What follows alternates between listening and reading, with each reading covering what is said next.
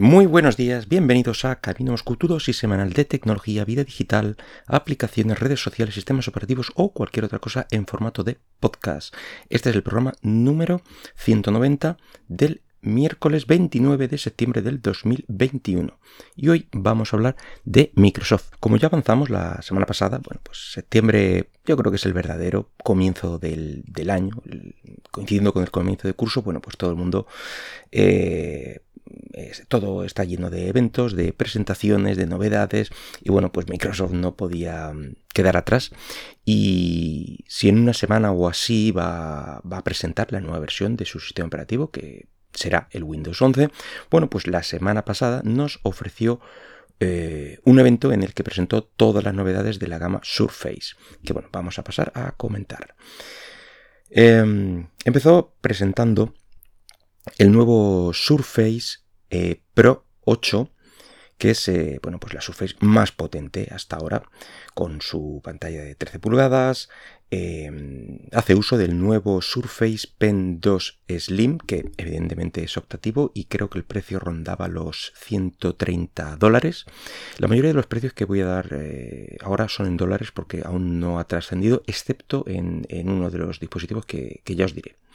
En fin, este nuevo eh, Surface Pen 2 Slim genera, es capaz de generar una serie de vibraciones que mm, simulan eh, el escribir sobre, sobre papel en vez de sobre una pantalla. Hay una respuesta, una pequeña respuesta áptica que, parece que mejora esa experiencia. Luego el, propio Surface tiene un hueco dedicado a este pen. Eh, este hueco es magnético y está ubicado en la parte superior del teclado, entre lo que serían las teclas y, y la pantalla. Y bueno, al sacarlo, eh, Windows muestra un, pequeño menú por encima de la barra de tareas con, una serie de funciones específicas eh, del pen. No sé, tres o cuatro. yo en la presentación vi tres o cuatro, eh, pues para tomar notas o dibujo o lo que sea. Cuenta con puertos USB-C. Tienen, bueno, pues la última generación de micros Intel, cantidades ingentes de RAM, y el precio, pues, eh, va desde 1.100 dólares. Luego em, presentó la Surface Go 3, que es eh, la tablet o convertible más pequeña y asequible de, la casa y de, esta gama, con una pantalla de 10,5 pulgadas. Eh, tiene un aumento del rendimiento importante respecto a la versión anterior. Mm, el precio, en este caso ya sí en euros, va desde 439 como digo, euros. Y el principal problema que, yo le veo al, eh, a la Go, pues eh, a, esta gama, porque digamos que este problema yo lo vi ya en, versiones anteriores y imagino que, vamos, lo, confirmé ayer en, la tienda, eh, esta, esta versión 3 también lo tiene. Y es que se vende, por así decirlo, por piezas. Vamos a ver. Mm, este, este precio, que es sensiblemente más barato que el de sus hermanos mayores, eh, es por el elemento principal, es decir, por, la pantalla. Ahora, si quieres también el teclado, bueno, pues toca pagar otro tanto. Y el pencil mm, también es optativo, al igual que decíamos en el, anterior, en el, en el Pro 8. Pues aquí también, con lo cual al final te terminas montando en, en 600 y pico euros en fin, mm, ya valora si realmente es, eh, es, barato y te da lo que quieres por ese precio. Volviendo al evento, aquí salió otra serie de mm, periféricos eh, como un kit, un curioso kit para hacer eh, de estos dispositivos Surface pues más usables a personas con algún tipo de discapacidad física que les impida pues abrir o, sujetar estos Surface en la forma en la que fueron diseñados, una serie de, adhesivos o, cuerdas o, ayudas para, para poder hacer uso de ellos también mostraron un ratón hecho de, en un alto porcentaje de plástico reciclado procedente de los océanos, ahí poniendo su, granito de arena para ser un poco más ecológicos. La pinta, pues normal de un ratón, tampoco es que se volvieron muy locos en el diseño. Lo que sí es que, mm, bueno, le dejaron ese, esa pinta de, mm, de plástico reciclado, es decir, de mezcla de, varios colores, no tiene un color uniforme negro o blanco o, gris o lo que sea, sino una especie de blanco así un poco sucio, mezclado con pintas de otro color y otras pintas azules. En fin, yo creo que se le daba el rollete como el papel reciclado, para que me hagáis una idea, es que es como un poco de mezcla y tiene ese, ese rollo de reciclaje, pues aquí también se lo aplicaron. Y después mostraron la Surface Laptop Studio, que al parecer es la mayor sorpresa del, evento, mm, ya que sí es un elemento nuevo en la familia Surface y se trata de una especie de mezcla entre el surf, un Surface al uso, es decir, eh, un portátil normal, por así decirlo, y, la Surface Studio del año pasado, que también dio mucho que hablar, que era un gran all-in-one, por así decirlo, con una serie de bisagras que permitía poner la pantalla en diferentes posturas, eh, hasta dejarla incluso plana, muy útil para, el diseño, dibujo y, cosas por el estilo. Eh, a mí me ha recordado un poco a estas Wacom Cintiq, que, bueno, que además de ser tableta digitalizadora, bueno, pues son monitor, pues un poco, un poco eso, y utilizando lápices y otros mm, dispositivos de, Microsoft, bueno, pues te dejaba eh, una experiencia al parecer bastante agradable en diseño y, dibujo, como digo.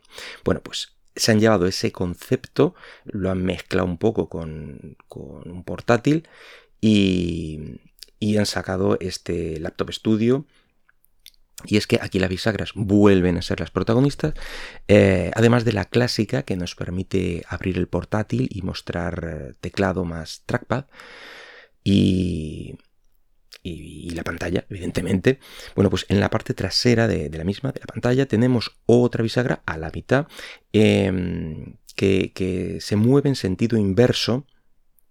Y esto nos permite diferentes posiciones, como por ejemplo ir ocultando eh, el teclado, pero no el trackpad, o colocar directamente la pantalla en una posición de dibujo o diseño hasta cerrarla y convertirla, bueno, en una suerte de tablet, por así decirlo, eh, con el teclado escondido detrás de la pantalla. Y, bueno, pues de ahí le viene el, el, apellido estudio, por esta posición óptima para el diseño y dibujo, pues ahí está. Bueno, pues todo esto viene con una pantalla de 14,4 pulgadas. Eh, con todas las virguerías técnicas que podáis imaginar y bueno, pues como no podía ser de otra forma, eh, con lo planteado que está para, para, este diseño y dibujo, bueno, pues también es compatible con el pencil de la compañía y, tiene un hueco en la parte inferior del teclado, mm, en lo que sería la, parte baja del, portátil, por así decirlo, pues ahí se, se aloja. Eh, evidentemente magnético, además unos imanes al parecer bastante fuertes que, evitarán que, pierdas este, este lápiz. Y, por último, se presentó también la renovación del Surface Duo, así que llegamos al Surface Duo 2, el dispositivo móvil de la compañía con sistema operativo Android, recordemos, y mm, ojo que aunque es Android tiene, bueno, es un propio toque mm, eh, de la casa. Tiene como principal encanto, creo yo, es la, doble pantalla separada, por, eh, por, una bisagra y, y bueno, que para poder usarlo te obliga a abrir el móvil en modo libro o bien dejarlo, eh, o sea, puedes dejarlo a 90 grados para dejarlo en alguna superficie como si fuera, bueno, una suerte de, de portátil, mm, como también eh, se vio con el eh, Samsung Galaxy Flip 3, que, lo podías dejar en esa posición. Bueno, pues aquí evidentemente también. O bien la puedes girar 360 grados, darle la vuelta completa a la pantalla y de estar pantalla contra pantalla y no ver ninguna, pues ves una por cada lado. Y así se puede usar, eh, aunque creo que solo se activaba eh, de este modo una de ellas. Em, de este modo, pues te quedan mm, una especie de móvil o smartphone clásico eh, para, poder hablar cómodamente, etcétera. Bueno, aunque lo de cómodamente me ha parecido que es bastante ancho, con lo cual agarrarlo no es tan sencillo. Pero bueno, queda en modo móvil, vamos a decir. Respecto a su antecesor, al, al mm, normal, pues eh, han mejorado las pantallas, evidentemente el rendimiento, le han metido 5G, eh, han mejorado también el uso general de, esta doble pantalla. Eh, las cámaras las han mejorado, que al parecer todo el mundo se, quejaba de, las cámaras que habían, que habían puesto. Bueno, pues aquí han metido una triple cámara con estabilización óptica, etcétera, etcétera. Y bueno, un precio mm, que va desde los 1.500 dólares. Em, en este dispositivo quiero extenderme un poquito más eh, que en el resto y, es que a mí mm, me ha parecido el dispositivo más curioso que tienen eh, o que, han presentado en este evento.